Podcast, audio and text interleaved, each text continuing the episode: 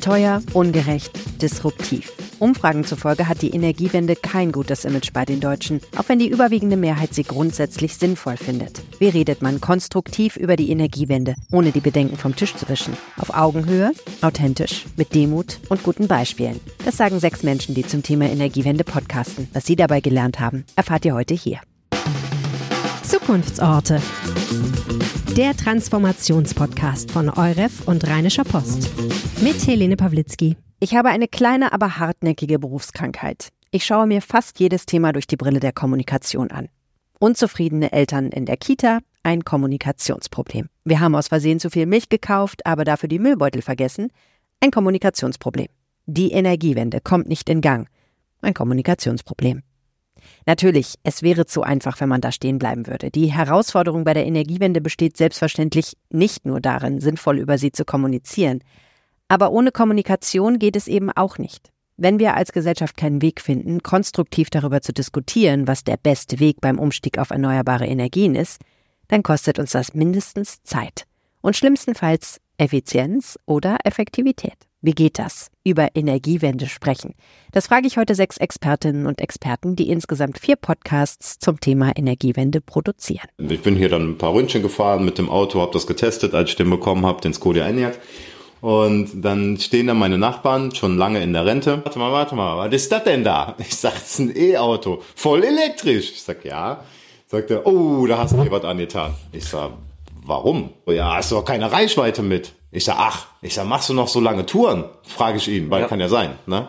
Und dann sagt er, ja, ich fahr schon mal in die Eifel.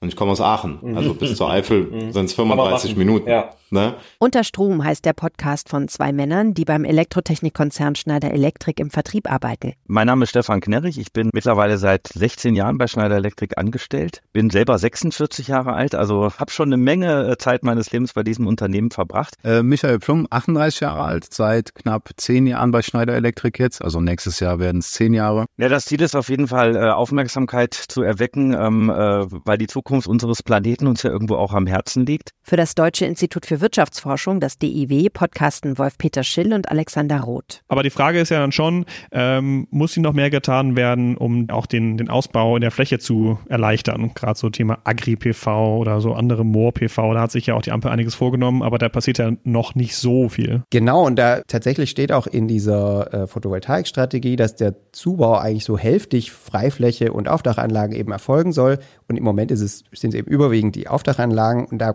könnte man sich schon fragen, sollte man vielleicht einfach auch die Ausschreibungsmengen jetzt erhöhen mhm. bei, der, bei der Freifläche? Wolf und Alexander haben für das DIW einen Ampelmonitor entwickelt, in dem man verfolgen können soll, wie weit die Ampelkoalition der Bundesregierung mit ihren Energiewendezielen ist. Und da dachten wir, das begleiten wir eh quasi tagtäglich und das können wir auch vertonen. Ne? Der Verein Grüner Strom Label zertifiziert Ökostrom und klärt in seinem Podcast Strom aufwärts über Energiewendethemen auf. Balkonkraftwerke, die Energiekrise oder den Zusammenhang von Klima und Migration. Was ist eigentlich eine Wärmepumpe? Im Grunde genommen ist das gar nichts Neues. Jeder von uns hat nämlich schon eine, ähm, da sie in Kühlschränken verbaut sind. Dort befördern sie Wärme aus dem Kühlschrank nach draußen. Bei Häusern befördern sie Wärme aus der Außenluft, dem Grundwasser oder dem Erdreich ins Haus hinein. Eine der Macherinnen ist Michelle Marquardt. Wir wollen halt einfach das Verständnis in der Gesellschaft für die erneuerbaren Energien verbessern und dadurch quasi die Energiewende auch voranbringen. Podcast Nummer 4 kommt von der Deutschen Energieagentur, der DENA einem Tochterunternehmen des Bundes. Grundsätzlich muss man sagen, dass Akzeptanz jetzt nichts äh, Spezifisches von Wasserstoff oder Wasserstofftechnologien ist. Bei dem Thema Wasserstoff geht es darum, äh, dass es äh, sich um eine äh, sehr neue Technologie handelt und gesellschaftliche Mehrheiten im Grunde noch nicht vorherrschen für das äh, Für oder das Wider und jetzt im Grunde über Information und Kommunikation Rahmenbedingungen gesetzt werden können, die eine Fürsprache für die Technologie ermöglichen können. In Wissenschaft Energie geht es um ein sehr wichtiges Thema der Energiewende, Wasserstoff. Host Ella Löfflers Ziel ist es, mit Forscherinnen und Forschern so über deren Wasserstoffprojekte zu sprechen, dass die Hörerinnen und Hörer verstehen, wie wichtig Wasserstoff für die Energiewende wird. Also wie kriegen wir sozusagen die Forschungsergebnisse, die vielleicht nicht für jeden unbedingt verständlich sind, so aufbereitet, dass es eben für jeden verständlich ist. Vier Podcasts, eine Mission. Möglichst viele Menschen erreichen und sie über Energiewende-Themen aufklären.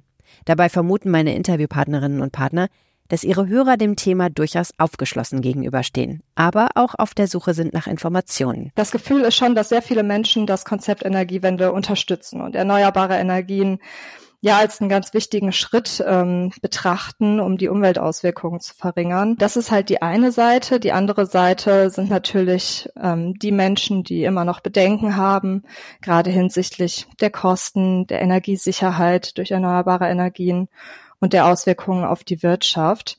Ähm, das hat man zum Beispiel letztes Jahr bei der Debatte um den Atomausstieg sehr zu spüren bekommen, dass es da viele verschiedene Standpunkte gibt. Von daher ist es schon noch eine Mischung. Mein Gefühl ist schon, dass es auch durchaus heterogen ist, dass es nicht nur Menschen sind, die, die das uneingeschränkt unterstützen. Ne? Das Oberthema vielleicht schon, aber vielleicht so in den Details dann durchaus schon auch nochmal Nachfragen haben. Und deswegen auch den Podcast vielleicht gerne hören, weil wir versuchen eben bei diesen Details auch durchaus Sachen anzusprechen, die vielleicht in der üblichen Kommunikation vielleicht nicht so angesprochen werden, einfach so weggewischt werden oder einfach vielleicht ja nicht so verbalisiert werden. Ein Gast äh, von der HAW Hamburg, die haben da eine sehr interessante Studie gemacht äh, im Rahmen des Norddeutschen Reallabors und da kam raus, dass sozusagen die Klimakrise schon als eine sehr große Bedrohung äh, gesehen wird. Ich glaube, 78 Prozent der Befragten meinten, dass es wirklich eine ernstzunehmende Bedrohung für sie ist. Daher würde ich davon ableiten, dass Personen der Energiewende schon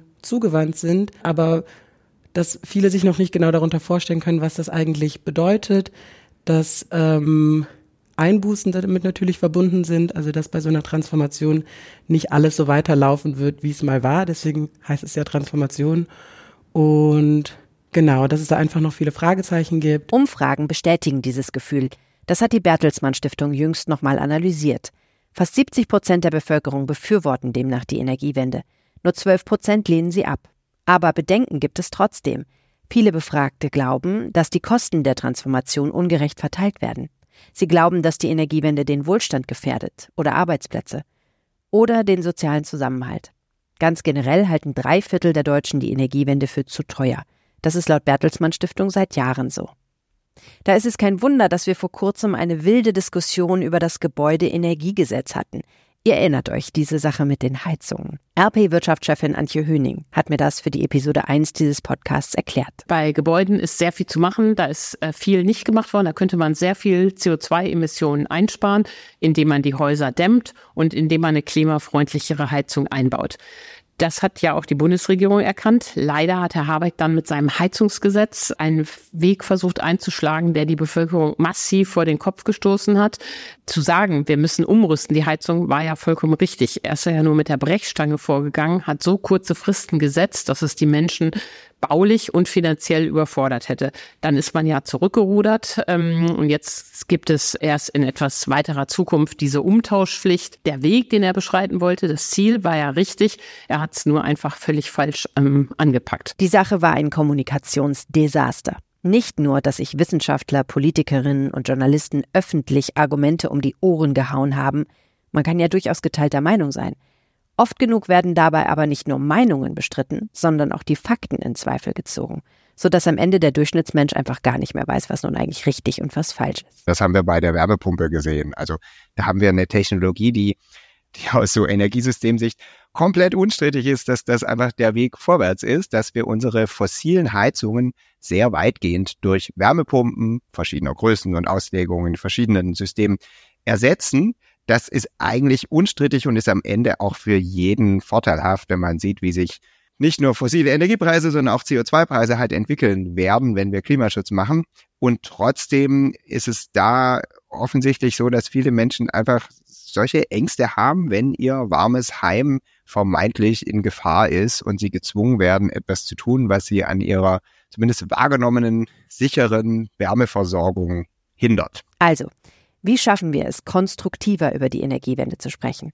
Michael und Stefan haben erlebt, wie sie bei Unterstrom mit dem Thema Elektromobilität einen Nerv getroffen haben. Also wir haben im Laufe des Podcasts beide ähm, ein E-Auto bekommen, weil unser Unternehmen komplett auf E-Autos setzt. Und was wir da an Resonanz bekommen haben, das war wirklich sehr spannend. Also auch Kommentare dann auf den gängigen sozialen Medien. Da waren schon rege Gespräche tatsächlich ähm, dann zustande gekommen. Also einfach darüber, wie das ist, mit so einem Elektroauto unterwegs zu sein? Genau, genau. Vorurteile mal ausräumen. ne, Reichweitenangst. Ähm, okay, die hat man trotzdem am Anfang. Aber wir haben halt einfach ganz offen davon erzählt. Und wir haben auch relativ offen gesagt, dass wir äh, zu Beginn jetzt nicht unbedingt die Fans davon waren. Aber wenn man sich so unsere Folgen angehört hat, hat man gemerkt, wie wir immer begeisterter wurden und einfach unsere Vorurteile abgelegt haben und das auch versucht haben, natürlich an unsere Kunden zu transportieren. Eine authentische Erfahrung, erzählt auf Augenhöhe, wie es so schön heißt, die umso überzeugender wirkt, weil die, die sie machen, eben nicht von vornherein total begeistert waren, sodass nicht etwa der Verdacht aufkommt, hier wäre der Wunschvater des Gedanken. Das hat für die beiden Podcaster von Schneider Elektrik funktioniert. Ich denke, ähm, man muss auf jeden Fall eine offene Diskussion führen und das darf auch mal eine Kritik sein, auch vielleicht an unseren äh, Lösungen oder auch ähm, an dem Kunden seiner Vorgehensweise.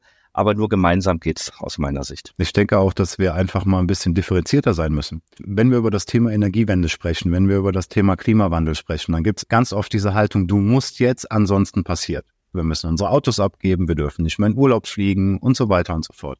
Und das ist was, das man, glaube ich, einfach im Wording und in dem Sprechen mit dem Menschen mal auf die zugehen muss und denen das mal auf eine Art und Weise vernünftig rüberbringen muss, ohne Ängste zu schüren. Denn dieses Ängste schüren wird bei dem einen oder anderen wirken, aber das bringt keine Gesellschaft zusammen. Ella Löffler, die in ihrem Podcast versucht, komplizierte Wasserstoffprojekte verständlich zu erklären, glaubt, von relevanten Akteuren hören. Das ist der Schlüssel zu mehr Verständnis. Ich finde, was tatsächlich sehr wichtig ist an diesem Diskurs, ist eine Partizipation herzustellen. Also unterschiedliche Akteure mit einbinden, eben äh, einen zugänglichen Diskurs schaffen, einen Diskurs zu schaffen, der eben, wie schon erwähnt, auf, auf Fakten basiert, diese Polarisierung, die häufig stattfindet, äh, versuchen bestmöglich zu vermeiden und einfach so ein bisschen die, ja, die Notwendigkeit dieses, dieses ganzen Themenkomplexes hervorzuheben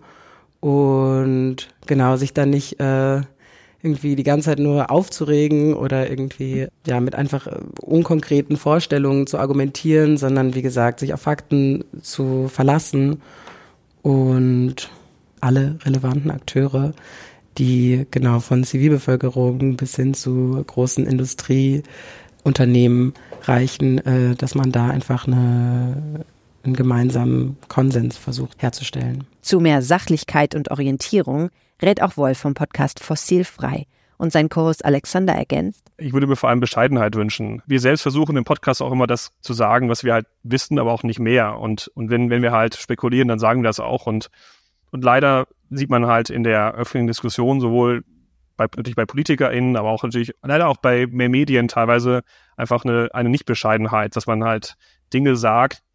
Und das ist, das gilt nicht für irgendwelche Seiten, das gilt für alle Seiten, die leider nicht so wirklich immer von Fakten oder auch von wirklichen wissenschaftlichen Evidenzen gedeckt sind. Ich habe fünf Punkte, die wichtig sind, um konstruktiv über die Energiewende zu sprechen. Sagt Michelle Marquardt von Stromaufwärts, dem Podcast von Grüner Stromlabel e.V. Punkt eins: Faktenbasiert und informiert diskutieren. Punkt zwei, einander zuhören, verschiedene Perspektiven einbinden, respektvoll bleiben.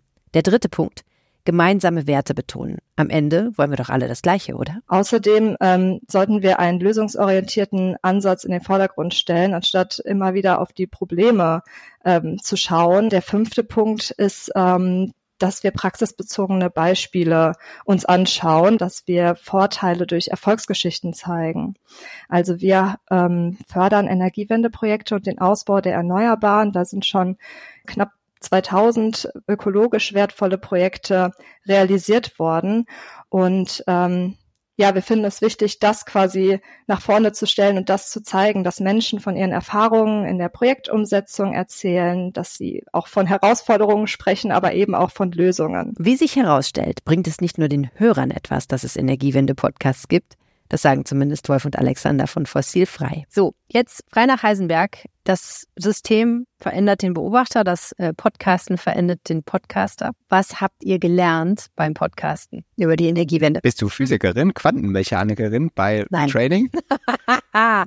ich hatte tatsächlich Physik bis zum Abi, aber im Grundkurs und nur weil es nicht anders ging. Durch diesen Anspruch, dass wir Sachen einordnen und irgendwie greifbar machen, kriege ich selber wirklich ein deutlich besseres Verständnis von wirklich so sowohl aktuellen Politikprozessen und Maßnahmen. Also davon profitiere ich selber total. Deswegen, das ist auch ein Grund, warum ich ähm, diese viele Zeit und es ist viel mehr Zeit, als ich eigentlich dafür sozusagen Arbeitszeit hätte. Aber deswegen investiere ich irgendwie auch gerne, weil ich den Eindruck habe, ich lerne selber total viel dabei. Ja, ich kann mich dem nur anschließen und vielleicht noch als weiteren Punkt ergänzen, ähm, dass eben in der Vorbereitung von, von jeder Folge, dass man in einer anderen Art und Weise nochmal die, vielleicht die Fokussierung und auch die Argumentationslinien nochmal durchdenken muss. Und das, glaube ich, ja, das hilft einem auch als Podcaster. Wenn man, es ist so ein bisschen wie, wie, also klingt vielleicht ein bisschen blöd, aber es ist so ein bisschen auch wie, wenn man Nachhilfe gibt oder wenn man selbst irgendwie Lehrer ist oder mal irgendwie an der Uni vielleicht mal einen Kurs irgendwie gelehrt hat, dann merkt man ja, wenn man jemandem was erklären will, dass man es erstmal selbst verstehen muss. Auch Stefan und Michael von Unterstrom sind durch ihren Podcast andere Menschen geworden. Also mich persönlich hat es äh, ähm, sehr verändert und ich glaube, äh, jeder Tag ist jetzt wirklich ein anderer, weil man Dinge ganz offener und und ähm, ja, äh, direkter erkennt teilweise. Also ich gebe Beispiel, äh, morgens verlässt die Familie das Haus, aber da brennt noch in drei Räumen das Licht. Also all diese Kleinigkeiten, wo man immer wieder darauf hinweist, ergeben für mich auch äh, äh, Energiewende. Und das habe ich im Podcast gelernt, wirklich auf die Kleinigkeiten zu achten. Wo ich mich immer wieder dran erinnere, und das haben, das habe ich oder Stefan damals mit in den Podcast gebracht, ist zum Beispiel Playlisten bei Spotify. Also nicht immer wieder anhören, nicht immer wieder streamen, auch wenn wir alle hunderte von Gigabyte zur Verfügung haben. Das kostet einfach Energie im Rechenzentrum und die einfach mal runterladen. Wir haben gesprochen über ähm, Heizverhalten und Heizkosten im erweiterten Sinne. Und daraufhin habe ich halt einfach smarte Heizkörperthermostate bekommen, die mir letztes Jahr ganz nebenbei noch eine Rückzahlung von 500 Euro verschafft haben. Also ähm, solche Dinge. Ähm, das Bewusstsein hatte ich vorher schon, ja, einfach weil wir bei Schneider das wirklich als Thema haben. Aber die kleinen Dinge sind halt dazugekommen und einfach auch dazu nochmal gelernt. Was ich gelernt habe aus dieser Kommunikationsperspektive und auch ganz gern mitgeben würde. Sagt Michelle von Stromaufwärts. Dass es wichtig ist, nicht zu sehr in der Theorie zu bleiben und sich in Fachdiskussionen zu verlieren, sondern praxisnah einfach zu zeigen, wie es funktionieren kann durch Positivbeispiele und durch eine ganz nahbare Kommunikation. Was nebenbei gesagt ganz genau auch das Ziel dieses Podcasts hier ist. Das war Episode 3 von Zukunftsorte. In der nächsten Episode geht es um Politik. Was muss sie besser machen, damit wir die Energiewende schaffen? Das frage ich Kevin Kühnert, den Generalsekretär der SPD. Für dieses Mal danke fürs Zuhören und bis bald. Stellt euch eine wunderbare Zukunft vor, in der ihr automatisch benachrichtigt werdet, wenn eine neue Episode dieses Podcasts erscheint.